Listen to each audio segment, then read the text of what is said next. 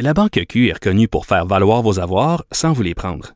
Mais quand vous pensez à votre premier compte bancaire, tu sais, dans le temps à l'école, vous faisiez vos dépôts avec vos scènes dans la petite enveloppe. Hmm, C'était bien beau. Mais avec le temps, ce vieux compte-là vous a coûté des milliers de dollars en frais, puis vous ne faites pas une scène d'intérêt. Avec la Banque Q, vous obtenez des intérêts élevés et aucun frais sur vos services bancaires courants. Autrement dit, ça fait pas mal plus de scènes dans votre enveloppe, ça. Banque Q. Faites valoir vos avoirs. Visitez banqueq.ca pour en savoir plus.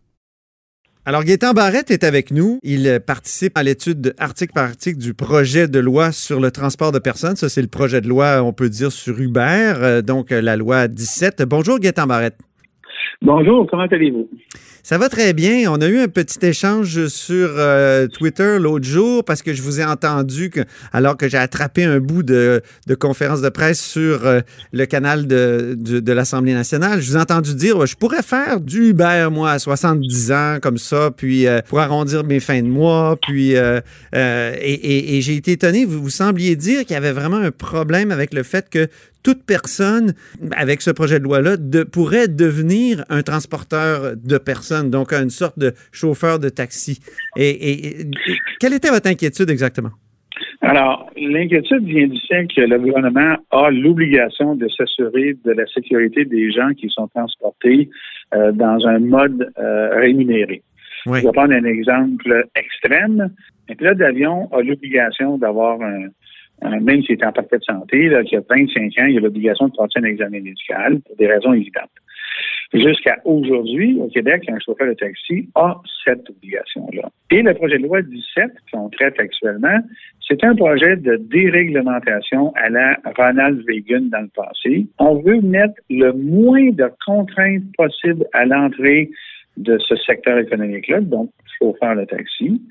Et une des contraintes qu'on veut enlever, c'est l'examen médical. Alors, le ministre dit, ben oui, mais le monde est jeune, on leur fait confiance. Ben oui, mais c'est parce que tout le monde est c'est pas là ont problème de santé nécessairement. Et, on, et là, on a fait une proposition. On veut la garder, il n'y a pas On a dit, OK, on va commencer à 45 ans, il n'y a pas Et là, je suis allé à l'absurde. J'ai dit, au Québec, à 75 ans, on est obligé de passer un examen médical pour soi-même, se conduire soi-même. Alors, pourquoi? Est-ce qu'à 70 ans, je peux aller faire du taxi sans examen médical? Moi, à 70 ans, là, et il a dit non, on fait confiance aux jeunes, on besoin d'examen. La personne, euh, si elle a des problèmes de santé, euh, elle est obligée de le dire, puis euh, on pense qu'elle va être capable de s'en rendre compte. Ben oui, mais c'est pas, ça marche pas de même dans la, dans la vie. Là. Vous et moi, vous et moi, peut-être plus moi que vous, on peut avoir un problème de santé significatif qui va être détecté lors d'une consultation. C'est pour ça que l'examen médical existe chez les pilotes d'avion, dans le taxi aujourd'hui. Et c'est ça qu'on veut enlever. Oui. Pourquoi d'ailleurs on veut l'enlever? Pour une raison simple. Le projet de loi 17, c'est un projet de déréglementation pour que ce soit tellement facile de rentrer dans ce secteur-là que tout le monde va y venir et on va avoir une augmentation faramineuse de véhicules sur les routes pour transporter les gens. Est-ce qu'il y a un examen médical pour les gens qui font du euh, Uber ben, actuellement? Ben aujourd'hui, au moment où on se parle, si on va faire de ce qu'on appelle du taxi, il y a un examen qui est nécessaire. Maintenant, lorsque la loi va être adoptée, il y en aura plus. Il n'y a pas de circonstances où ça va être obligatoire. Ça va être au bon vouloir d'un éventuel chauffeur qui, lui, c'est assez amusant parce que le ministre l'a dit comme ça, on fait confiance aux gens, ils sont capables de savoir s'ils sont bien, ils sont pas bien. Ben oui, mais là, à ce moment-là, fermons les bureaux de médecins. Si tout le monde est capable de se faire un diagnostic, fermons les bureaux de médecins. C'est tout. arrêtons de faire passer des examens au pilote d'avion. Mais ma, question, c'est chez Uber actuellement, est-ce qu'il y a des est-ce qu'il y a de ce type de Actuellement, la réponse c'est non, parce qu'on est dans une période de projet pilote. Et là, on est dans une période où Uber, parce que Uber, lui, il fait pas, pas cette obligation-là. Uber considère que dans le monde de Uber, à l'international ici, les autres, c'est le minimum de contraintes. D'ailleurs, en 2017, peut-être que vous l'aviez vu passer, le PDG de Uber avait dit que si on obligeait, par exemple, les, euh, chauffeurs Uber à une formation de 35 heures, c'est ça qui avait été euh, mis ben, on avait quitté le Québec. Imaginez pourquoi 35 heures est une trop grosse contrainte. Si nos chauffeurs sont en temps partiel, c'est imposer des choses qui sont trop lourdes, ils ne le font pas. Quand on prend ce fait-là, et qu'on a un ministre qui enlève toutes les contraintes, on comprend qu'il répond à une industrie en particulier. Et sa réponse est diminuons le plus possible les contraintes à l'entrée. Les contraintes, les contraintes de santé sont pas très grandes, j'imagine, parce que moi, en tout cas, j'ai déjà eu euh, encore récemment un chauffeur de taxi qui avait plus de 80 ans ici à Québec. Euh, donc, euh, ce serait étonnant qu'il n'y ait pas au moins une comment dire, une, condition médicale un peu problématique à cet âge-là, il me semble. En tout cas. Ben, c'est-à-dire qu'une condition médicale, ça existe, mais elles ne sont pas nécessairement euh, de nature à, vous empêcher de conduire un taxi. Si vous avez un problème, euh, puis on va prendre un exemple assez trivial, là, euh, vous avez un problème prostatique.